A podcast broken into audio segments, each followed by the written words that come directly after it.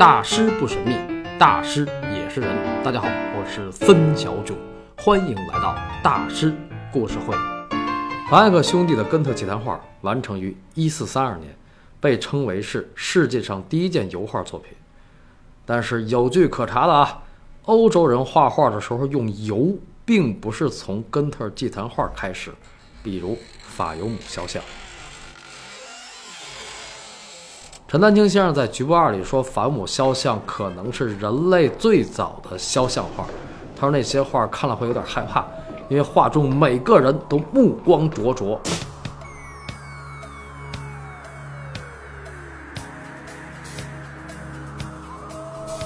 我为什么在这儿要放 Michael 的这首歌呢？因为那些画真的可能会让你站立一下下，因为他们通通都是。木乃伊的脸。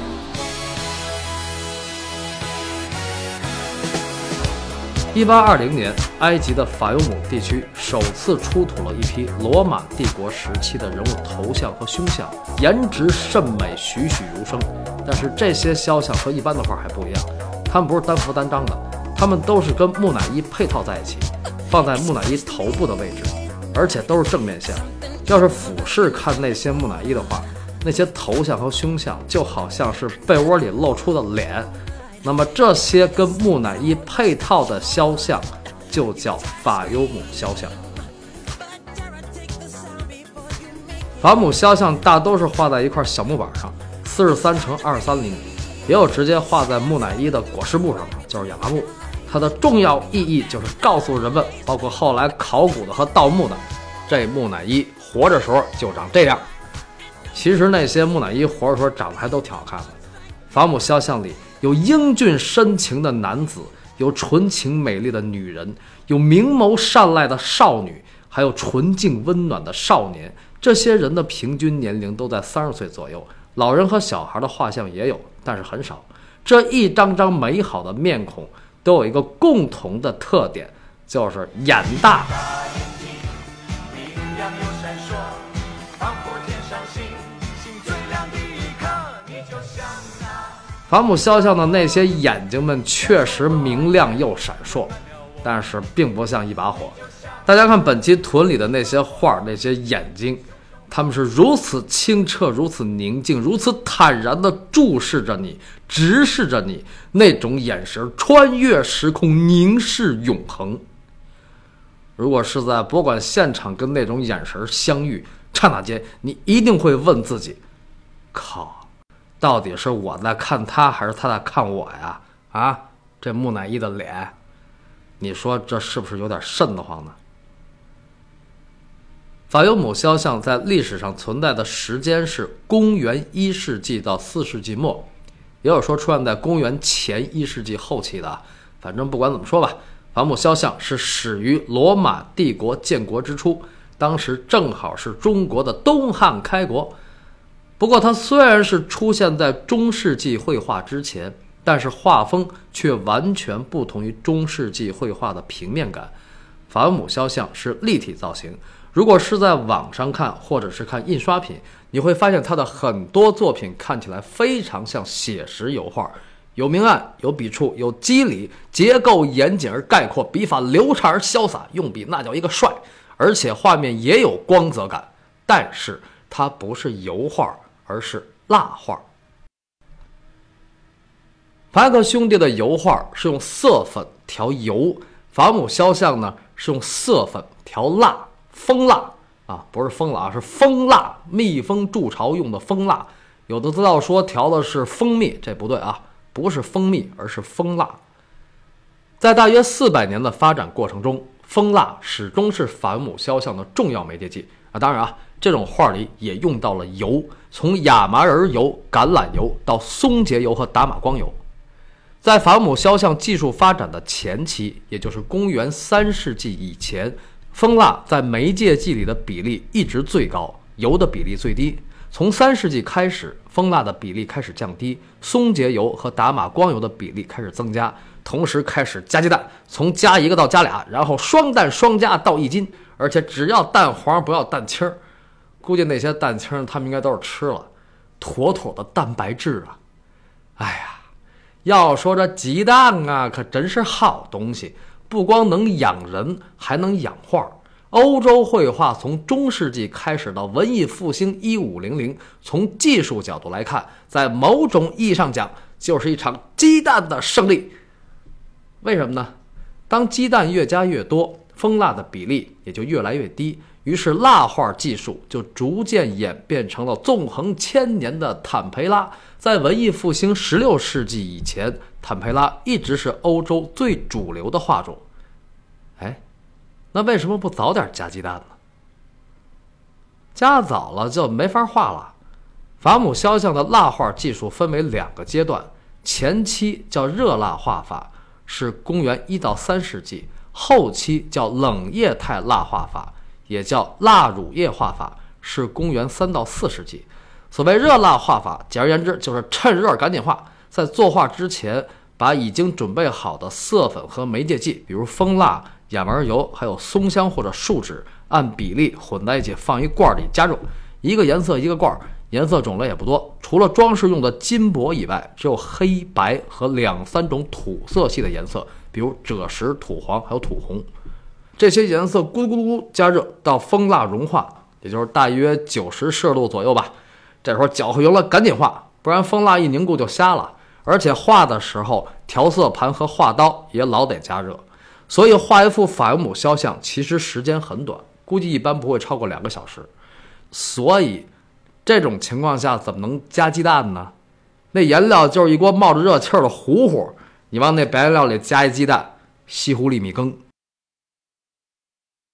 那么到了法母肖像技术的后期呢，温度下来了。冷液态蜡画法作画的时候使用的颜料是常温状态，所以就可以加鸡蛋了。那么关于法姆肖像的两种蜡画技术具体怎么弄，在这儿就不多讲了。包括正式开工之前怎么在木板上做底子，因为大师故事会这个节目主要不是讲技法，讲法姆肖像其实是为了说一句话：光荣属于希腊，伟大属于罗马。因为法姆肖像的那些作者们真是功力深厚，那造型、的笔法、那感觉、那速度，神来之笔，巧夺天工。他们都是无名的工匠，伟大而无名的工匠。而这些工匠都是希腊人，或者准确的说是希腊裔工匠。虽然法姆肖像是在埃及出土，那么这是怎么回事呢？此事说来话长。我说说你听听，在想当初，埃及文明与希腊文明同是人类两大古老文明，这两种文明都源远流长，二者大为不同，却又渊源颇深。埃及文明是大河文明，也叫农耕文明，农耕民族勤劳本分，安土重迁；希腊文明是海洋文明，海洋民族英勇善战，择地而居。早在公元前七世纪。希腊人就成规模的来到了埃及，干嘛呢？打仗，帮着埃及法老打仗。公元前七世纪上半叶，亚洲的亚述帝国入侵埃及。亚述帝国啊，这一横茬兴起于美索不达米亚。美索不达米亚两河文明也是源远流长，但是与古埃及不同的是，亚述帝国是人类历史上第一个军事帝国。早在公元前九世纪，就以战车和骑兵成为两河劲旅，所向披靡。那古埃及这下就抓瞎了，打不过呀，因为农耕民族时间长了就不上武，这几乎是一规律。古埃及是人类历史上第一个大一统国家，大约在公元前三千一百五十年就建立了统一的奴隶制国家。可是千年以后，举国上下一天到晚想的就是过日子，有吃有喝的，什么打打杀杀的啊？所以呢，就怂了。其实这事儿吧，埃及人早就吃过亏。比如公元前十七世纪，就有一波人入侵埃及，他们来自西亚，叫喜克索斯人。喜克索斯人统治了埃及一百多年，才被赶回了亚洲。然后埃及人把敌人打跑了，慢慢又怂了。所以又是千年以后。亚洲人再次入侵埃及，那当时法老急的啊，这事儿咋弄呢？啊，咋弄呢？哎呀，求个神吧！那法老叫普萨美提克一世，他命令大家叮咣五四做法事。这时候，他那祭司动了个心眼儿，对他说：“守神小玉，会有彼岸的青铜战士漂洋过海。彼岸的青铜战士是谁呢？”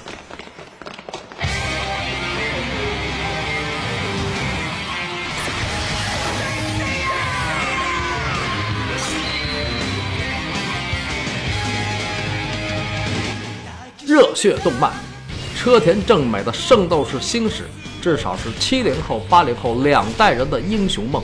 冥王篇尤其精彩。《圣斗士》是以希腊神话为主要背景的动漫，是主要啊，不是全部。比如《黄金圣斗士》里的金牛座那哥们儿就是巴西人，处女座的沙加是印度人，子龙的师傅童虎那是中国人。你别刚才平时跟老茄子皮似的啊。哦。西罗，返老还童，帅得一塌糊涂。然后青铜圣斗士里的冰河是俄罗斯人，冥王篇里还有个冥斗士叫法老王，那当然是埃及人，镇守冥界第二域。但为什么圣斗士的主角是青铜圣斗士呢？按照历史学和考古学的说法，人类历史上青铜器在人类生活中占据重要地位的时代。叫青铜时代，也叫青铜器时代，或者青铜文明。